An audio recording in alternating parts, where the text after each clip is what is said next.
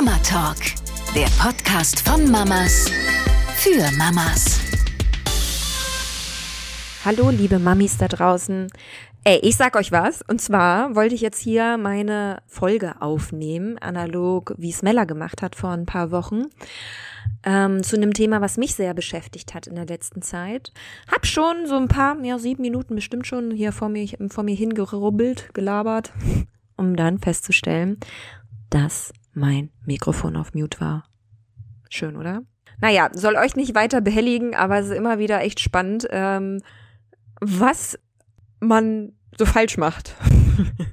Wir hatten ja auch jetzt so eine kleine Odyssee rund um ähm, das Thema Ton bei uns, aber sind ja auch keine ausgebildeten Podcaster. Gibt's das überhaupt schon? Nö, ne?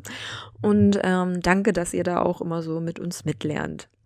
Naja, darum soll es aber wie gesagt heute nicht gehen. Warum ich heute mit euch jetzt zu zwei, zu dritt, wie, je nachdem wie viele das ihr jetzt anhören gleichzeitig, sonst ist es ja hier ein One-to-One dann mehr oder minder, wenn du es alleine hörst und meine Stimme lauscht und nur meine diesmal und nicht Mellas mit, ähm, soll es um das Thema Nuckelentwöhnung gehen. Mellas Thema war ja ähm, das Babyschlafthema und ich finde, die beiden Themen sind für mich auf jeden Fall auch sehr stark miteinander verwandt, denn uns hat der Nuckel auf jeden Fall einiges erleichtert. Ähm, Peanut hat sehr früh durchgeschlafen, was glaube ich jetzt so in der Retrospektive gesehen auf jeden Fall an sein Temperament lag. Also ich glaube, das Fundament eines früh durchschlafenden Kindes oder, oder eines guten schlafenden Kindes ist auf jeden Fall das Temperament und eben äh, wie highly needy das Baby ist. Das war Peanut nicht oder ist Peanut nicht. Und dann habe ich es geschafft, ähm, die Weichen zu legen für einen guten Rhythmus und gute Schlafassoziation, all diese Fachlichkeiten hat Jamella in ihrer Folge auch ein bisschen genauer beschrieben. Und da habe ich mich zu der Zeit, also zu meiner Elternzeit, übertrieben reingesteigert, weil mir Schlaf auch schon immer sehr wichtig war und es mir auch irgendwie so ein bisschen Kontrolle und ähm, ja, auch Freiheit wiedergegeben hat, Planungsfreiheit ähm, in diesen krass tumultigen Zeiten, insbesondere im ersten Jahr mit Baby. Das heißt also, ich war da echt hinterher wie der Teufel nach der Seele und habe mich da irgendwie in Blogs, in ähm, Büchern und was weiß ich was für Foren ähm, schlau gelesen und war echt kurz davor, so eine Excel-Tabelle anzulegen, die dann den Schlafrhythmus des Tages vom Kind berechnet, weil hat die kleine Maus mal irgendwie eine Stunde länger oder kürzer geschlafen, ist ja der Rhythmus äh, dann verschoben. Und je nachdem, wie viele Schläfchen die dann noch machen, kann das ja wirklich eine ähm, erstmal eine Rechenaufgabe sein. Und ähm, ja, das hat dann eben dazu geführt, gepaart damit, dass ähm, Peanut und ich sehr intuitiv abgestillt haben. Ähm, so ungefähr um zehn Monate herum habe ich nämlich einfach keine Milch mehr gegeben, weil er nicht mehr so viel nachgefragt hat, weil er auch ein sehr guter Esser ist. Und dann waren wir irgendwie da schon beide anscheinend bereit, ähm, diese Verbindung erstmal ja zu kappen.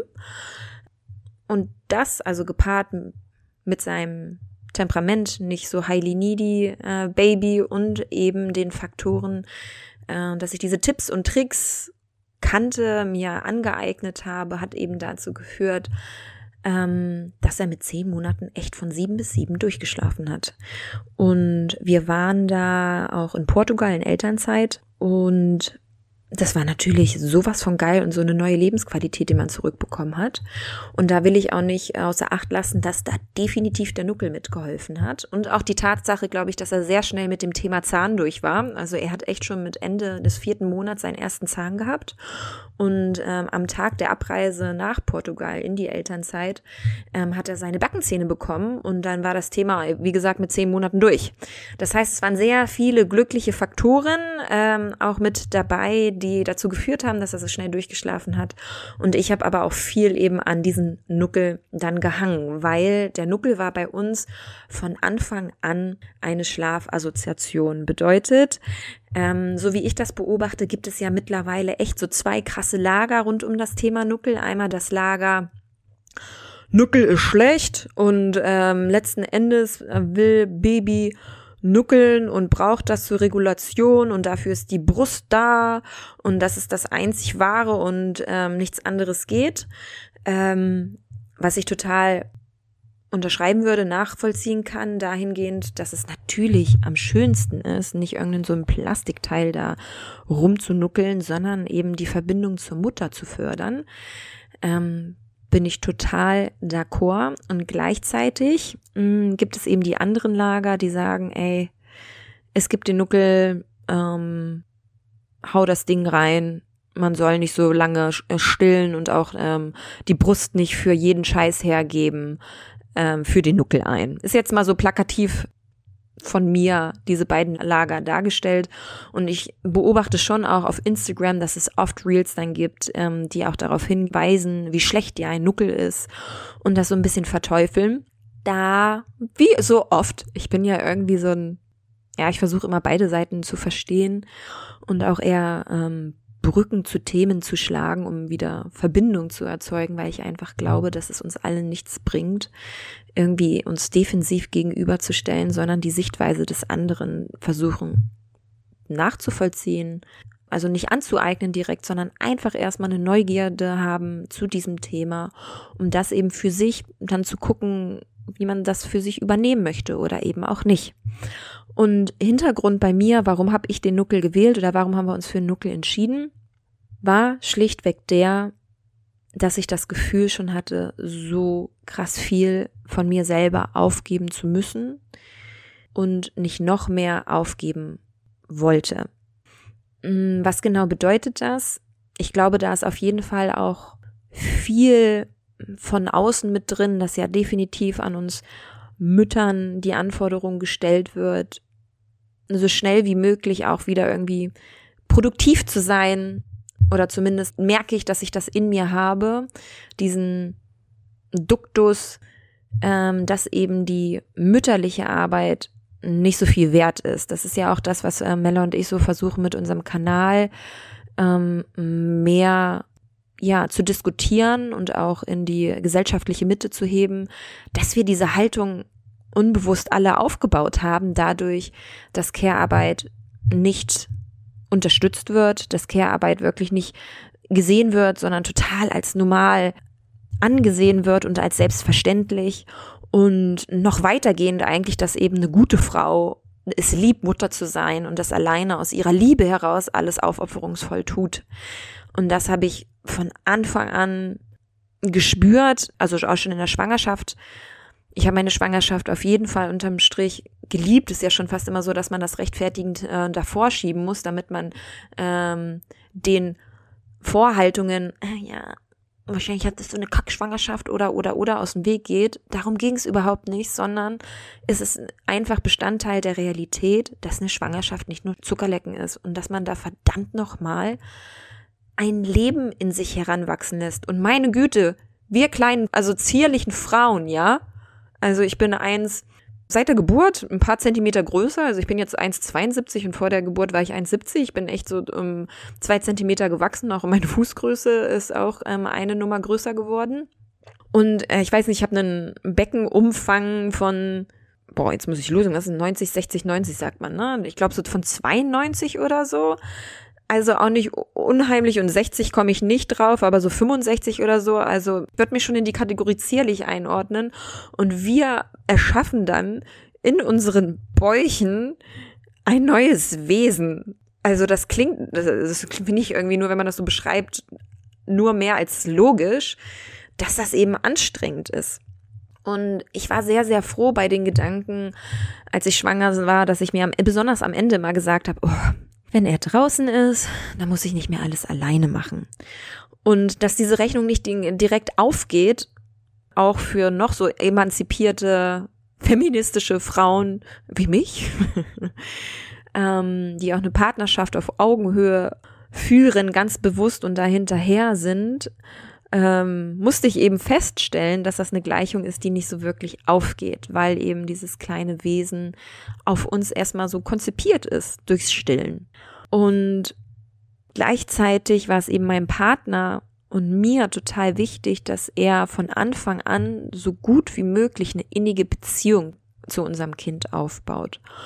Und da hat der Nuckel auf jeden Fall geholfen, weil die Regulation nochmal oder eine andere Art von Regulation nochmal vom, vom Vater übernommen werden kann. Das heißt, jeder kennt's, wo Tragen nicht mehr hilft, ähm, wo Schuckeln nichts mehr hilft. Und dann hilft immer zur Not die Brust. Genau, und da irgendwie das ein bisschen auszugleichen, haben wir uns eben insbesondere auch die äh, eine Unterstützung zu bekommen in den Nächten, haben wir uns äh, für diesen Nuckel entschieden. Und das hieß dann auch, dass Flo von Anfang an Peanut ins Bett bringen konnte. Heißt, ähm, ich habe ihn gestillt, dann war er äh, meistens noch wach, bis ich fertiggestellt habe. Auch Peanut war einer, der nur eine, innerhalb der ersten, ich glaube, sechs Wochen vom Stillen eingeschlafen ist. Danach nicht mehr. Also ich weiß noch, ähm, wie der Moment kam, wo ich gemerkt habe, Kacke, er kriegt diesen, äh, diesen Milchflash nicht mehr. Und stillen bedeutet nicht direkt, dass das Kind einschläft. Das hat mir echt auch eine krasse Kontrolle erstmal weggenommen. Und das war eben auch dann der Moment, ähm, wo man dieses Schlafen ganz bewusst üben konnte und die Trennung zwischen Stillen und Schlafen eingeführt werden konnte. Und das haben wir eben genutzt und bewusst mit dem Nuckel gemacht, damit Peanut von Anfang an auch von wen anders, also insbesondere von Flo, ins Bett gebracht werden konnte. A, habe ich gemerkt, dass das auf jeden Fall ganz, ganz viel ähm, mit der Beziehung für Flo zu Peanut gemacht hat, mh, mm, weil ich auch durchaus sehr, sehr viele ähm, Partner oder Freunde beobachte, mm, die es anders gemacht haben und da es ganz lange nicht ging, dass eben auch der Mann oder der Partner, der nicht gestillt hat, äh, das Kind ins Bett bringt. Und da waren wir sehr, sehr dankbar, dass das eben durch den Nuckel geht und wir dadurch so diese Caregiver-Position erweitern konnten, sehr, sehr früh. Genau, nichtsdestotrotz war es mir sehr, sehr wichtig oder uns sehr wichtig, ähm, dass wir den Nuckel nicht einfach nur einsetzen, um schneller Ruhe zu haben, um uns irgendwie aus einer Pflicht oder Verantwortung zu nehmen. Ähm, was meine ich damit? Hm, fangen wir damit an. Ich meine nicht Situationen damit wie, man steht im Stau, man ist unterwegs mit dem Auto oder in irgendeiner Situation, wo man dann eben gerade nicht ähm, das Kind so gut auf den Arm nehmen kann ähm, oder es bereits auf dem Arm ist, sich nicht beruhigt, äh, man aber auch irgendwie die Ruhe nicht fürs Stillen hat. Da haben wir auf jeden Fall dann auch den Nuckel ähm, zum Einsatz genommen, weil wir da an der Grenze oder an einer Hilflosigkeit waren. Und ähm, was meine ich dann mit dieser Aussage, nämlich die Situation, ähm, dass man nicht bei ihm jeden Wein, dann bei jedem, das Kind hat sich gestoßen, ist hingefallen, ist irgendwie traurig, weil von einem anderen Kind einen übergebraten bekommen hat, da direkt dann den Nuckel in den Mund steckt und dann ist Ruhe, sondern äh, wir ganz bewusst solche Situationen, andere Regulationsmöglichkeiten genutzt haben. Und da ist die Spannweite ja auch groß. Da gibt's wie gesagt, lange dann erstmal die Brust. Dann äh, gibt es Körperkontakt, also wirklich ähm, Haut zu Haut. Dann gibt es ähm, Atmung, dieses typische. Äh, dann gibt es die Trage, dann gibt es die Federwiege, dann gibt es vielleicht auch den Kinderwagen, wenn es da reingeht. Ähm, dann gibt es, weiß ich nicht, vielleicht auch aber, aber irgendeinem Punkt auch so ein bisschen ähm, mh, Blick heben. Ablenkung will ich nicht direkt sagen, aber ja, letzten Endes äh, kann das auch mal helfen, dass man einen Ortswechsel sozusagen hat. Uns hat auf jeden Fall das auch manchmal geholfen, dass ähm, wenn Peanut sich nicht beruhigt hat, äh, Flo ihn übernommen hat und dieser Wechsel ähm, oder dieser neue Impuls dann auch mal geholfen hat. Und damit will ich eben erkenntlich machen, dass es ganz, ganz viele Mittel und Wege, Wege gibt, ähm, sich zu regulieren und das Kind zu regulieren. Und das war uns wichtig, äh, Peanut von Anfang an diese volle Range mitzugeben. Also Hintergrund ist für mich da auch, ähm, ich habe einen eher abhängigen Bindungsstil und weiß eben aus eigener Erfahrung heraus auch, was Abhängigkeit ähm, dann bedeutet, sei es auch Abhängigkeit von einer, also emotionale Abhängigkeit ist das insbesondere bei mir gewesen, ähm, zu einer anderen Person. Und daraus kam bei mir natürlich der Anspruch und auch der Wunsch, dass ich mein Kind nicht stark abhängig erziehe. Jetzt gehen natürlich dann die Fragezeichen hoch und sagen, na ja, ähm, so ein kleiner Säugling ist abhängig. Ja, safe auf jeden Fall. Und ähm, das war für mich dann auch ähm, erstmal so eine kleine Reise zu gucken, wo ist da die Grenze? Und für mich war eben da die Grenze, ihn immer in seiner Abhängigkeit und in dem Bedürfnis, dass er eben was gerade nicht alleine kann oder andersrum, dass er gerade jemand braucht, um sein Bedürfnis zu befriedigen, sehe, weil das ist ja letzten Endes meine Aufgabe. Und dann versucht habe, ihn da immer mal wieder neue Impulse zu geben und somit nicht die komplette Abhängigkeit nur zur Brust entstand, nicht die komplette Abhängigkeit nur zum Nuckel oder zum nur zum Kuscheltier oder nur zum Kinderwagen, nur zur Federwiege. Wir alle kennen das, glaube ich, wo wir da merken, ach du Kacke, jetzt hatte ich halt irgendwie paar Monate eine gute Zeit. Jetzt merke ich, mein Kind schläft nicht mehr ohne Kinderwagen ein oder nur noch im Auto oder oder oder. Mm, und das habe ich sehr, sehr dolle versucht, damit zu umgehen. Yes. Wo habe ich es dann letzten Endes in Kauf genommen? Beim Schlaf. Weil da habe ich eine Schlafassoziation ja dann aufgebaut, ganz bewusst ähm, und gesagt, Nuckel gleich schlafen. Da auch äh, nichts ist nur schlecht und nichts ist nur gut. da hat es uns aber auf jeden Fall dahingehend geholfen, wirklich diese ganz markante Schlafassoziation zu haben, dass er direkt runtergekommen ist. Und mich davor geschützt, auch wieder in diese Abhängigkeit zu geraten zwischen mir und meinem Kind. Das heißt, der Nuckel war auf jeden Fall ein Helfer für mich und meiner Angst, zu abhängig zu meinem Kind zu werden und auch andersrum. Der Nuckel war eine Hilfe, ähm, um die Beziehung zwischen Sohn und Vater frühzeitig innig aufzubauen.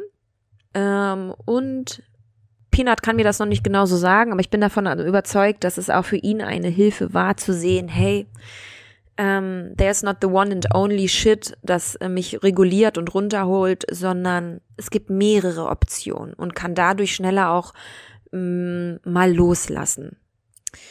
Und was mich in dieser Aussage unterstützt, ähm, ist dann auch der Fakt, dass es echt sehr schnell, sehr gut ähm, jetzt überstanden war, diese Nuckelentwöhnung, dass wir das gut hingekriegt haben. Also oder mm, diese Tatsache bekräftigt mich darin, weil ich ja Peanut noch nicht befragen kann. Und hattest du das Gefühl, dadurch, dass du nicht nur Brust oder nicht nur Nuckel immer nur angeboten bekommen hast, sondern eine größere Range von Regulationsmöglichkeiten, dass du schneller dich ähm, auf andere Dinge einstellen kannst und dich nicht so abhängig fühlst? Geht nicht, aber die Tatsache, wie gesagt, dass er ähm, sich sehr schnell darauf eingestellt hat und loslassen konnte, bekräftigt mich ähm, darin. Und ähm, genau, wir haben was letzten Endes gemacht. Also da muss ich auch sagen, wir hätten bestimmt schon ein halbes Jahr vor einem Jahr oder so den Nuckel abgewöhnen können. Also Peanut wird ähm, jetzt bald drei, also ist relativ spät die Nuckelentwöhnung. Man sagt ja ab eins bestenfalls schon oder mit eins bestenfalls den Nuckel entwöhnen. Bei uns war es jetzt eben fast zwei Jahre später. Meine Ausrede gegenüber allen Kiefer, Orthopäden und Co. und Sprachentwickler ist, dass er ihn wirklich nur nachts genommen hat und wirklich nur noch nachts und auch nicht mehr zum Mittagsschlaf. Also ähm, in der Kita hat er ihn sehr, sehr früh komplett abgelegt.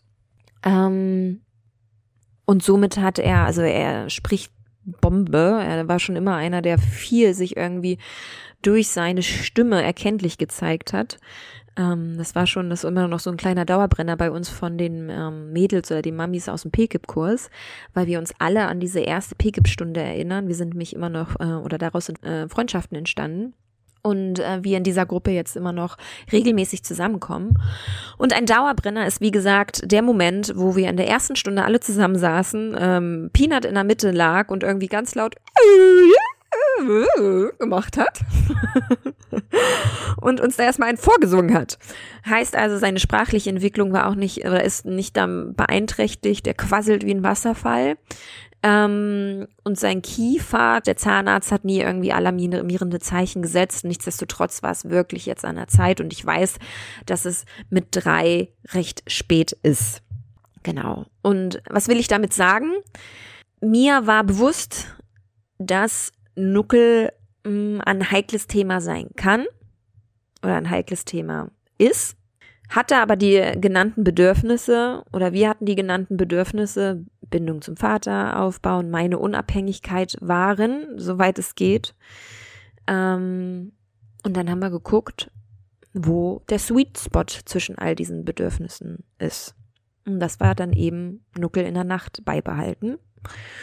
Und dadurch, dass wir dann auch so verwöhnt waren, dass die kleine Maus mit zehn Monaten durchgeschlafen hat, also wirklich auch in seinem eigenen Bett durchgeschlafen hat. Und ähm, dann kam mit zwei eine Phase, wo er sehr, sehr viel immer zu uns ins Bett wollte. Und auch jetzt haben wir wieder mit drei ähm, schon seit einigen Monaten die Phase, dass er irgendwann zu uns rüber ins Bett kommt. Ähm, aber das für uns irgendwie total okay ist, weil ich mir so denke, ey, die Zeit. Also er hat sich hardcore jetzt daran gewöhnt. Ähm, die Zeit wird aber auch wieder vorbeigehen, wenn es irgendwie uncool ist, bei Mama und Papa ins Bett zu kommen. Und da kann ich irgendwie jetzt leichter meine Unabhängigkeit gehen lassen, weil ich weiß, dass sie zurückkommt und ich nicht mehr so, ja, so darauf beharre und sie ähm, kontrollierend an mich reißen muss, sondern ich habe sogar jetzt auch mir die Zeit gelassen und gelernt, okay, ich kann da auch ein bisschen mehr erstmal geben und ähm, da Vertrauen drin haben. Und nichtsdestotrotz waren wir, wie gesagt, ähm, darin gewöhnt, dass er so gut geschlafen hat.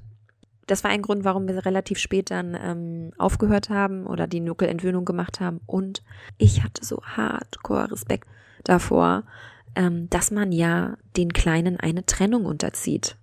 Und ich, wie, das ist wieder auch mein abhängiger Bindungsstil reingekickt. Ich dachte mir, der wird mich hassen, der wird mich ablehnen, der wird nur heulen, das wird so schlimm für ihn sein. Und dementsprechend bin ich da ganz sachte mit uns umgegangen oder mit mir, mit ihm, mir, wie auch immer. Und hab mh, mm, so mit anderthalb war das immer wieder ein Buch mit ihm gelesen. Und da war es mir auch sehr, sehr wichtig, dass es kein Buch ist, wo einfach nur beschrieben wird, okay, es gibt die Schnullerfee, die kommt, dann gibst du eben den Schnuller ab und kriegst ein tolles Geschenk. Ähm, sondern ich wollte ganz bewusst nicht auf Belohnung das Ganze aufbauen, weil ich eine Verfechterin von der intrinsischen Motivation bin. Und da habe ich mir auch gedacht, okay, ich würde gerne einen Punkt abwarten, wo er eben kognitiv schon so weit ist, das zu verstehen, warum ein Schnuller schlecht ist, warum Mama und Papa auch keinen Schnuller mehr haben. Und da habe ich ein Buch gefunden, das heißt Krümel. Und das ist ein kleines Meerschweinchen, ähm, das einen Nuckel hat und sich auf die Suche macht, für was welches Tier seine Zähne benutzt.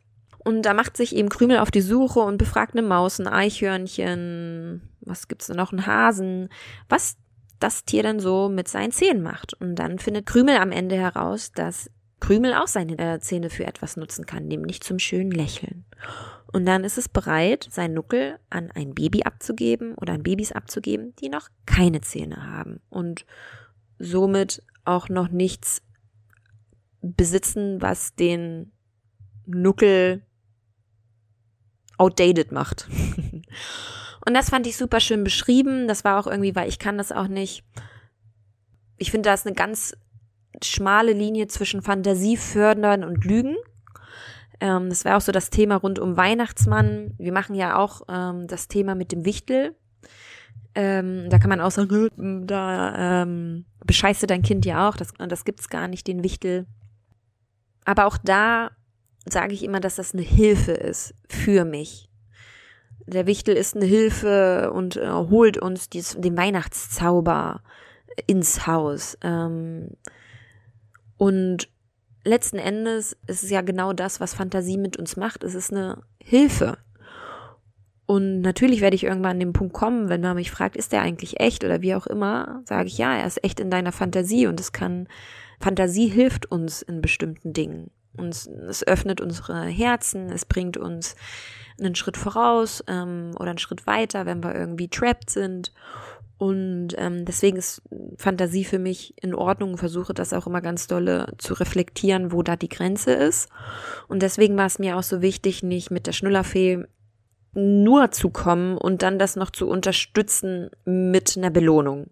Weil Belohnung ist für mich ganz klar, auch mit ähm, Potty Training, also trocken werden, haben wir nicht mit Belohnung gearbeitet und auch nicht mit Bestrafung. Und das versuche ich wirklich stark umzusetzen, wo mir gerade die Idee kommt, dass mit der Schnullerfee könnte, hätte man auch schön verpacken können, dass man sagt, ähm, die hilft dir, den Schnuller zu Kindern zu bringen, die noch kleiner sind und sie hilft dir auch, ähm, die Trennung sozusagen zu verarbeiten. Das wäre auch nochmal eine schöne Idee. Falls so ein Buch gibt, sagt mir gerne Bescheid. Dann würde ich es vielleicht fürs zweite Kind benutzen. Genau, aber damit haben wir eben so eine, einen, mit anderthalb angefangen. Mm, und so hat er eben verstanden, ey, der Mimi, wie ihn Peanut genannt hat, Mimi ist etwas, was nicht mein Leben lang bleibt und nicht irgendwie wie mein Arm oder mein Bein ist, sondern etwas, was ich abgeben muss. Irgendwann. Und dann zogen so die Jahre, das Jahr ins Land. Anderthalb Jahre, um genauer zu sein. Und dann hat er zu mir gesagt, Mama, Mimi an die Babykatzen abgeben. Und ich so, das war auch lustigerweise ähm, nah an dem Moment, wo ich so gemerkt habe, okay, Alina, jetzt musst du selber auch in den Arsch beißen, jetzt muss der langsam weg, der Nuckel. Und ähm, ich ziehe das durch in der letzten Urlaubswoche nach Weihnachten, äh, weil ich mich darauf eingestellt habe, dass, wie gesagt, die Nächte richtig beschissen werden und ich eben auch die Energie habe und frei habe und mich komplett auf ihn einstellen kann. Und dann kam halt diese Aussage von ihm. Genau auch in der Woche, wo ich es geplant hatte. Und ich so, jo, okay, du meinst richtig abgeben, dann ist er weg? Ja.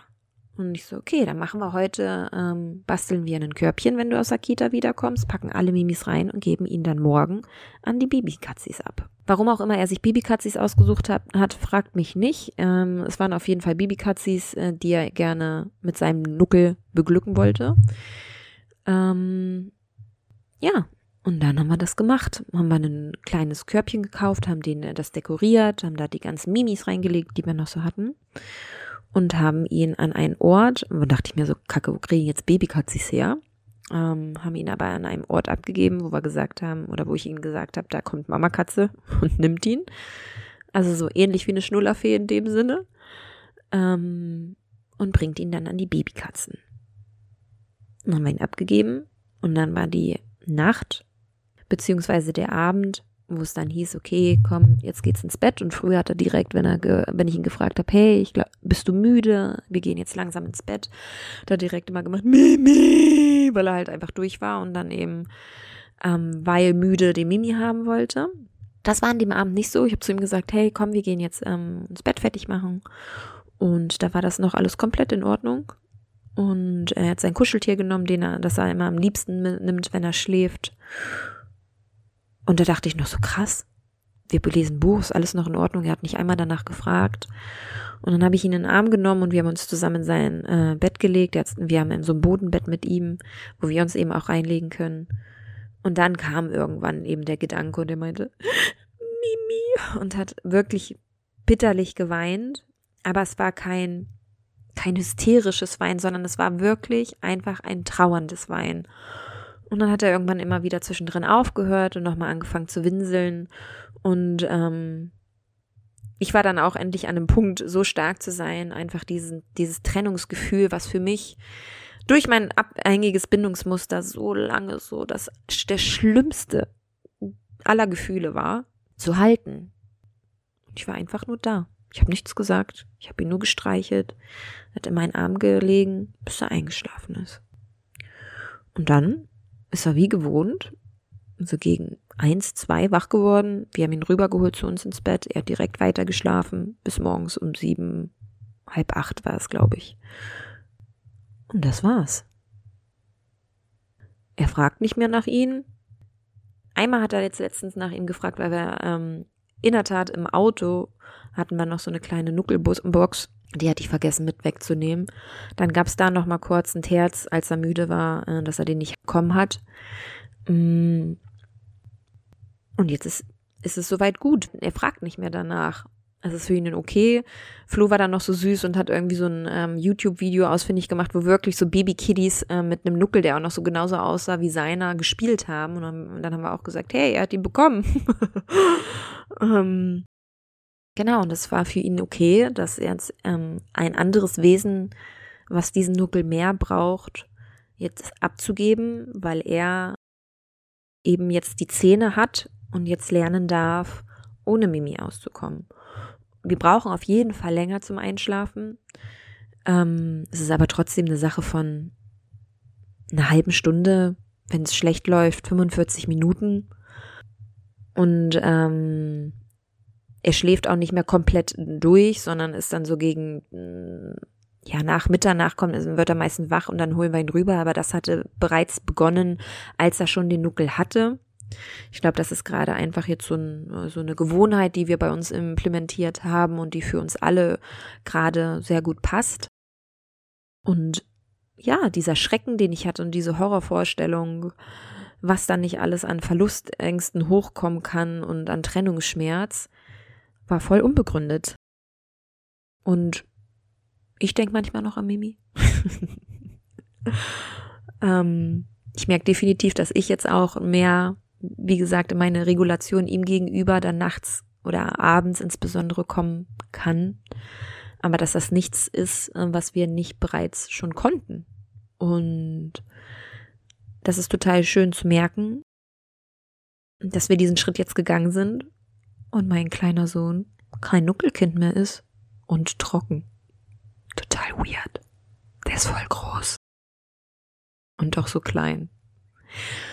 Genau das ist so unsere kleine äh, Nuckelentwöhnungsgeschichte. Ich weiß, dass viele damit auch immer Angst haben und ein Thema haben und nicht genau wissen, wie sie das vielleicht angehen ähm, können. So haben wir es gemacht. Es hat super gut äh, für uns geklappt. Und ich hoffe, dass ich euch damit vielleicht auch ein bisschen inspirieren konnte. Wenn ihr Fragen habt, wie gewohnt, schreibt uns gerne bei Instagram. Und äh, wir freuen uns, wenn ihr bewertet ähm, unseren Podcast bewertet auf Apple oder bei Spotify und mit uns in Austausch geht auf Instagram. Ganz liebe Grüße und ich freue mich auf euch das nächste Mal. Eure Alina. Mama Talk, der Podcast von Mamas für Mamas. Eine Antenne Niedersachsen Produktion.